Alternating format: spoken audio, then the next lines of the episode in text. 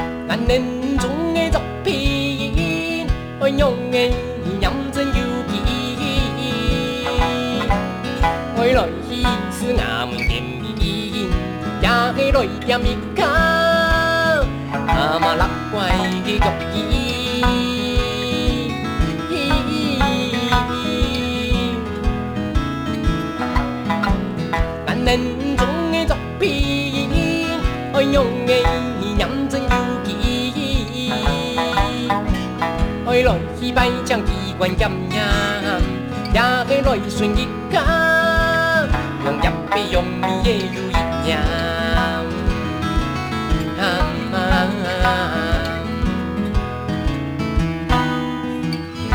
自己条路轨道。有我去提风路中跳起沙草，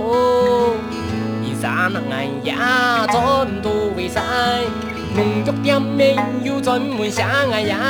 马给阿达妈说到说到没有，我真的爱耶，莫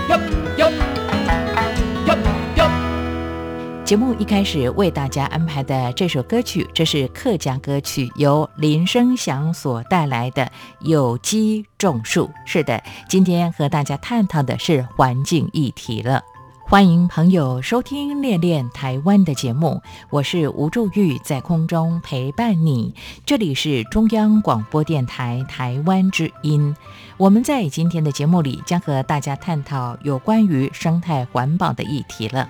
目前由台湾的荒野保护协会，他们倡导了连树的活动，想守护台湾国家级重要的湿地。它的位置位在台湾的东北部宜兰的五十二甲湿地。这个湿地为什么那么重要，而又为什么要连树呢？我们在今天的节目透过电话连线访问到了荒野保护协会七地守护部的谢祥燕主任，和大家一起来剖析跟探讨了。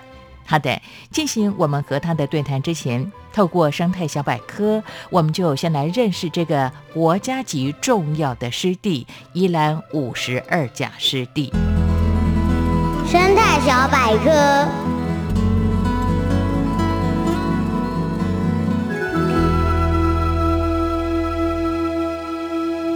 说到位在台湾的东北部，在宜兰的五十二甲湿地。五十二是数字的五十二，甲是甲乙丙丁的甲。五十二甲湿地位在宜兰五节乡立泽村跟孝福村的东山河的东边，立泽简桥跟清水公园的隔岸，占地有近两百甲的面积。这个地方地势低洼，常年积水，形成大片的沼泽，成了特殊的生态发展环境了。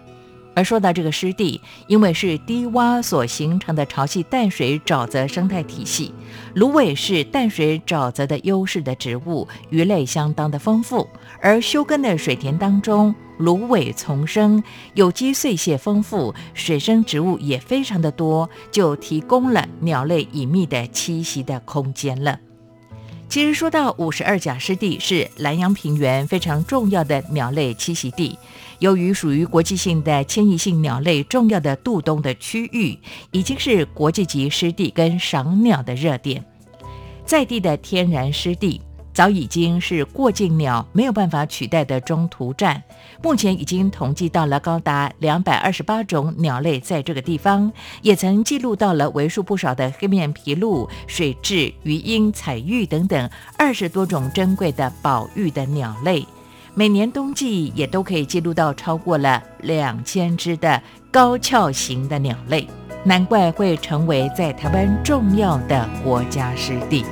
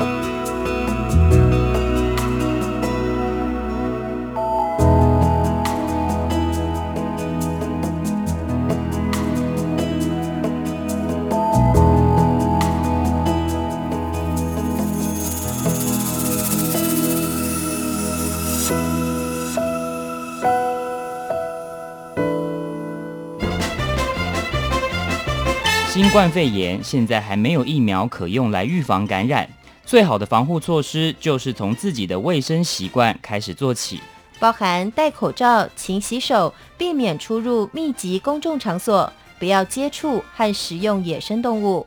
就医时要确实告知旅游及接触史。防范疫情，守住健康。RTI 中央广播电台与你同在一起。这里是中央广播电台台湾之音，朋友，我们在今天的节目当中和大家探讨，在台湾的这些 NGO 的组织、环保团体对于守护台湾净土的一些努力了。刚才生态小百科让大家先简单的了解一下，在台湾东北部宜兰的五十二甲湿地这个国家级的重要湿地。那么接续下来，透过台湾有够赞电话访问了荒野保护协会基地守护部的谢祥燕主任，和大家一起来探讨如何守护，而最近为何又要连署相关的一些活动以及工作了。废话不多说，就来进行今天的台湾有够赞。宝贝，你可不可以告诉我，台湾到底有什么？台湾有原住民。还有泰鲁阁、金门、马祖、澎湖，还有兰屿，也还有好吃又好玩的东西。哎，听你这么说的话，我还发现台湾真的是有够赞！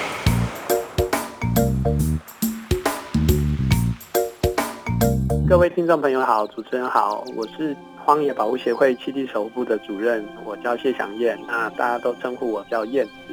那今天呃来这边跟大家分享一下关于五十二甲湿地的议题。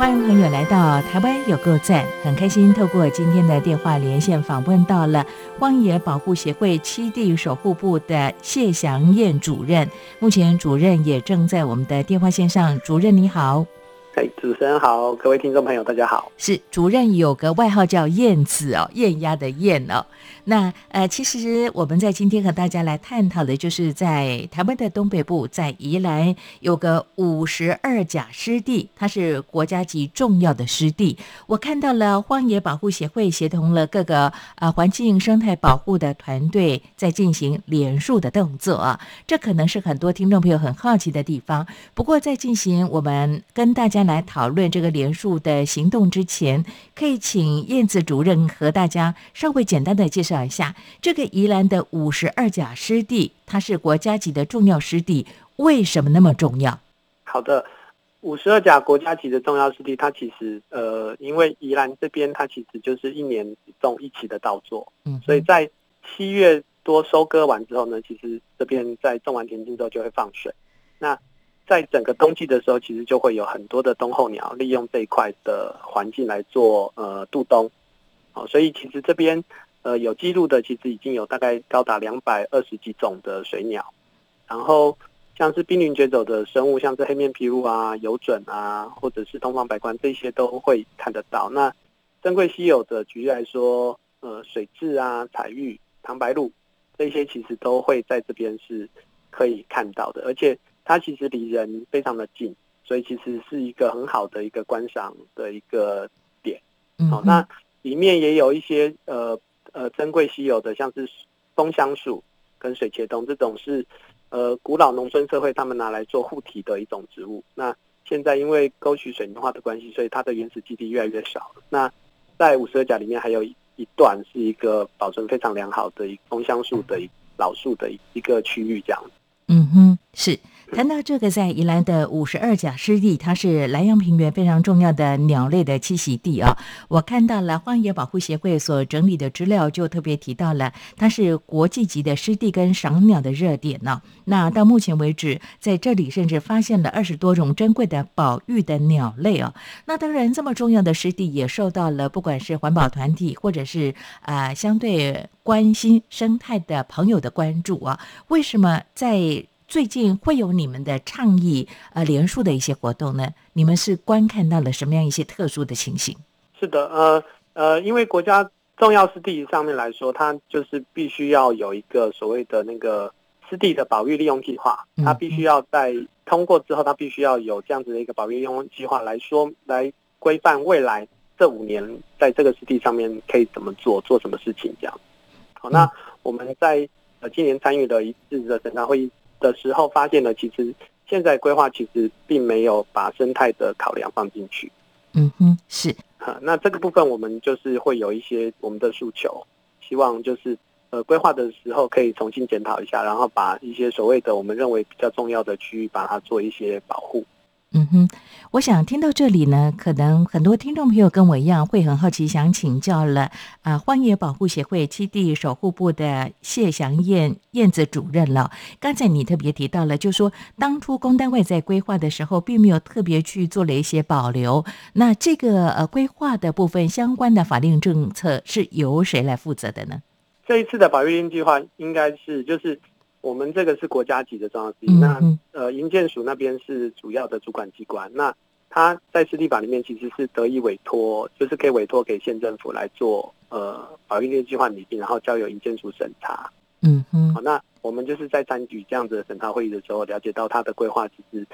呃跟我们以往认知的不一样，因为呃在二零一六年的时候，宜兰大学曾经有做过一次的相关规划，那那时候其实把。所谓比较生态热点的地方，都有规划成为就是比较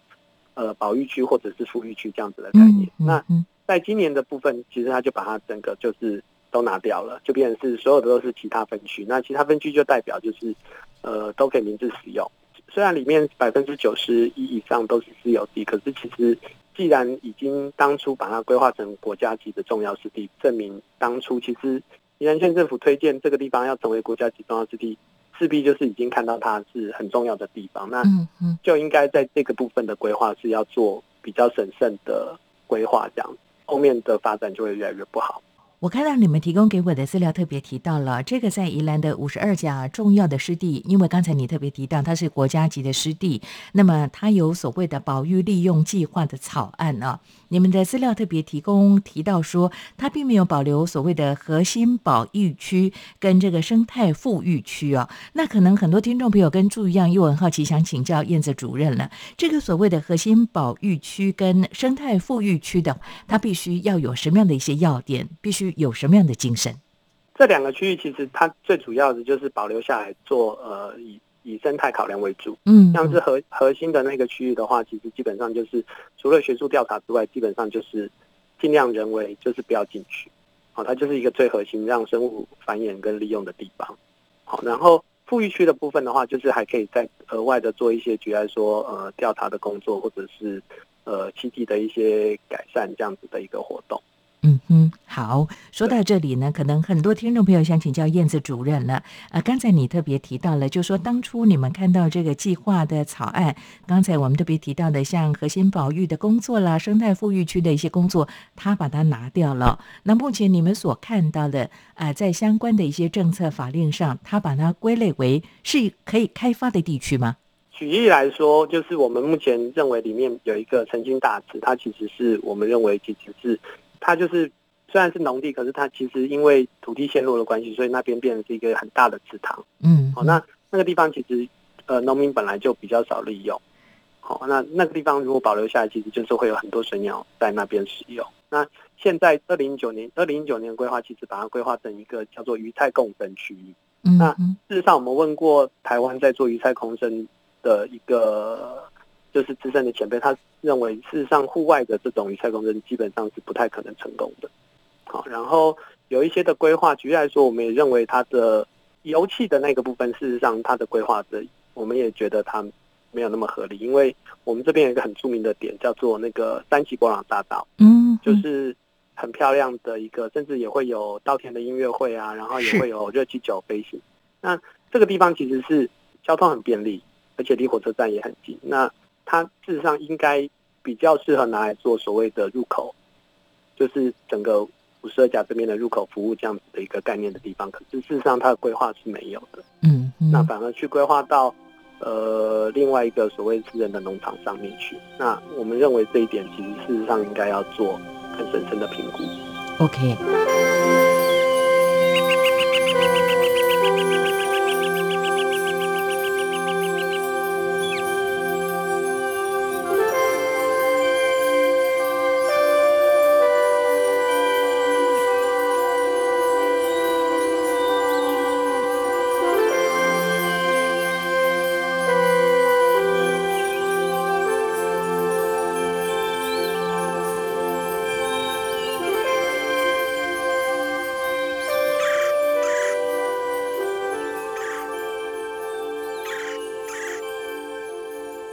接下来，我想请教荒野保护协会基地守护部的谢祥燕燕子主任。主任，你们的这个相关的。倡议当中特别提到了，在公元二零一八年，那么被当地民众或者是我们的环保团体发现说，在这里业者在湿地当中大兴土木，也设置刚才你特别提到的像油气的设施哦，而且你也特别提到说，或许过去我们看到很多人提倡所谓的生态富裕的工作啦，或者跟自然来做连结，像这个鱼菜共生，好像就我过去的经验上来讲，很多学校也会有这样的一些呃推广，但刚才你特别强。调了，在大自然当中，像这样的鱼菜共生的经验，反而是不适当的。为什么呢？呃，目前我们了解的鱼菜共生，大部分都是室内这种比较没错封闭式的系统。对，那户外的其实它，比如说天灾啊，我们这边淹水，其实我们这边只要大雨，基本上马路都有机会淹水。嗯，就是在五色甲的里面，所以其实它并不是台风才会淹水的状态。OK，好。然后刚刚说我们的诉求，事实上我们诉求其实最主要，其实还是从邀请他们重新检讨保育利用计划了。那呃相关的任何在湿地里面所谓的这种开发的建设，我认为它应该要符合这样子的整体的一个规划，而不是就是在还没有通过任何的他没有申请啊，或者是他没有去做任何的评估之下就自己做。嗯，这个是我们觉得比较不适合的。OK，好，我冒昧的请教这个荒野保护协会栖地守护部的谢祥燕燕子主任呢，呃，这个问题可能是我个人的见解，不代表本台的立场哦。也就是说呢，我们看到很多的一些环保团体，他们经常会倡议，也提出了一些呼吁。也就是说呢，其实台湾相对的一些环境保护的政策是有，不是没有，但是就是在执行面好像不是那么样的确实。我不晓得啊，像刚才我们特别讨论到的。宜兰五十二甲湿地，呃，透过刚才你分析跟大家来讨论的这个现象，是不是有这样的一个情形呢？目前其实，在相关这一块地，刚刚说的那个农场的部分，事实上的确会有两个法或是几个法令，目前在相互重叠的一个部分。举例说，湿地保育法跟那个所谓的农法条例上面的法则，其实是就已经有有所冲突。它其实是同同样的行为啦，它可以用两个法则来做处罚。是对。那目前县府他那边就打算用农方条例的部分来做处罚，而且要求他呃限期改善，感觉上就是他可以让他合法的感觉。对，就是他那边就是要求他可以持续辅导他到让他合法。可是问题是这件事情在呃湿地法里面，事实上他在做这样的事情的时候，第一个是必须要事前申请。嗯哼，好，那它里面有一个法令是说，如果你要做盈利的设施，它必须要编列一些回馈金的部分。是，好，在第二十三条的部分。然后，呃，县府这边目前就呃说明的是说，用它看湿地法里面的第四条说，呃，事实上它这一块农场的部分其实应该不算是重要湿地的范围里面。那可是。所谓的五十二甲重要湿地的范围，事实上是在之前由宜兰县政府推荐的，是，所以其实这个部分其实也有一些矛盾。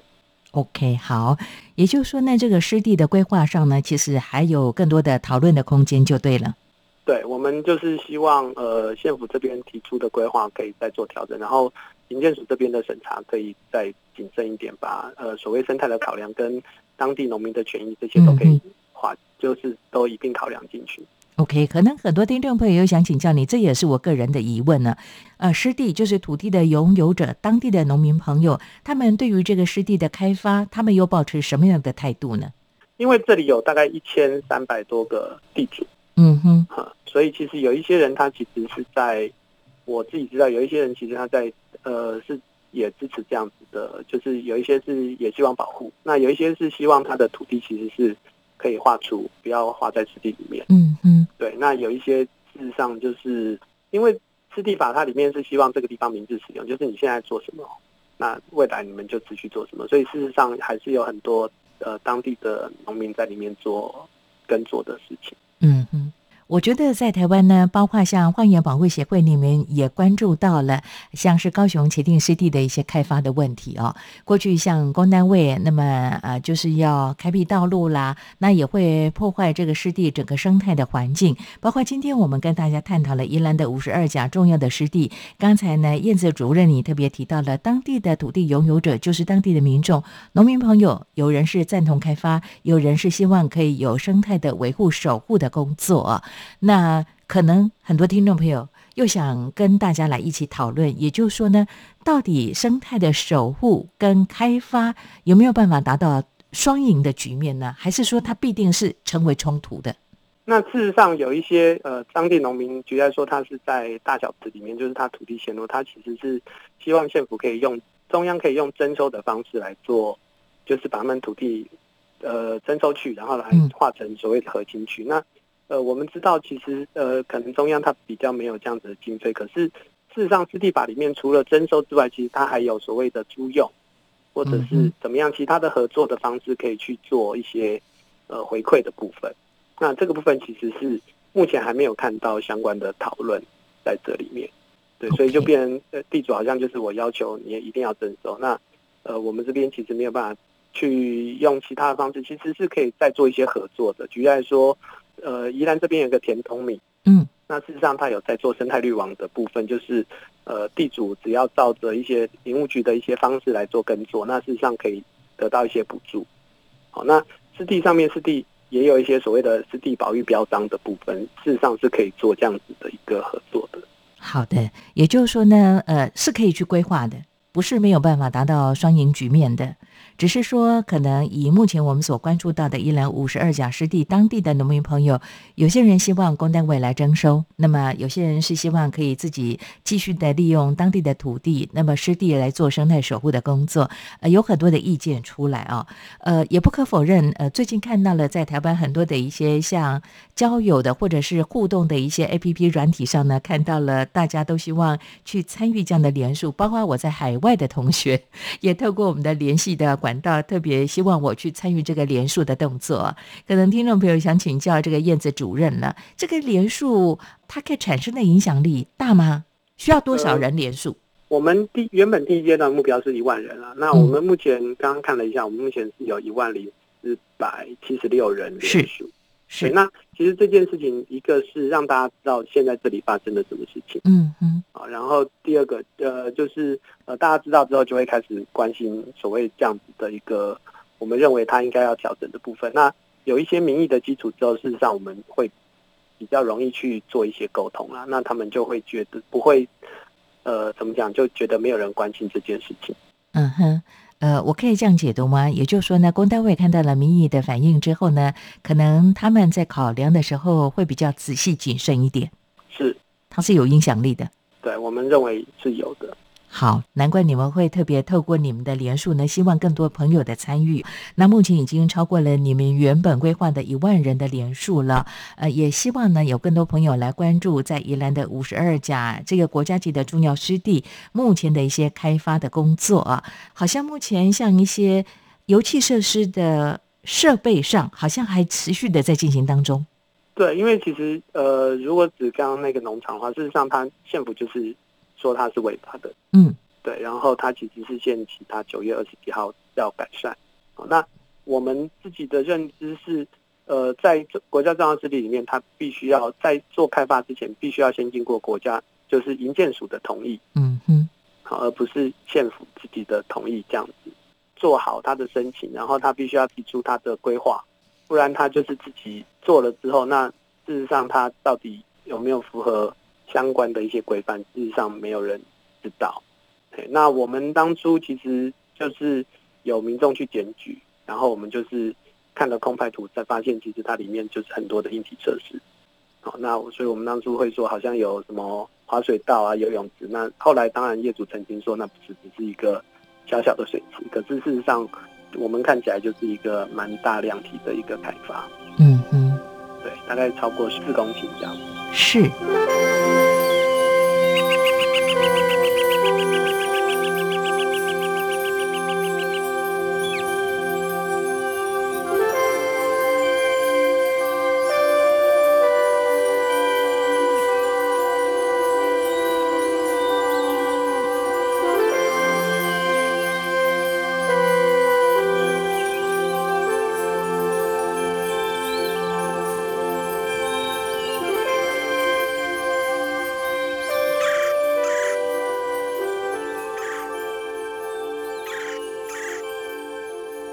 从刚才荒野保护协会的基地守护部的燕子主任你这样的说明，是不是也代表说是民众的共同关心？它会呃成为我们很重要的，就是分布在各地的眼线呢？而这个力量其实相当重要。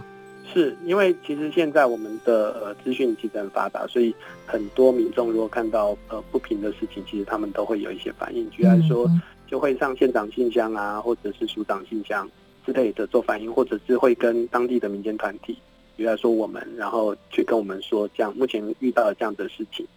然后是不是可以从中做一些努力？这样，嗯哼，是。可能很多听众朋友持续跟朱于样想请教荒野保护协会七地守护部的谢祥燕燕子主任了。像刚才你特别提到的，当地民众他们可能观看到了，呃，像刚才讲到农场的它的一些设施，不断的在做一些建设硬体的设施哦。那当然会有很多的朋友反映，以在地民众居多，还是说呃来旅游游憩的朋友，他们观看到了，也会透过各种的管道跟方式来披露，让大家了解，去关注它呢？对，其实都会有，都会有啊。对，其实都会有。对，那当地的人，我们也呃有看到一个讯息是说，他其实晚上都会亮灯，一直亮到好像九点。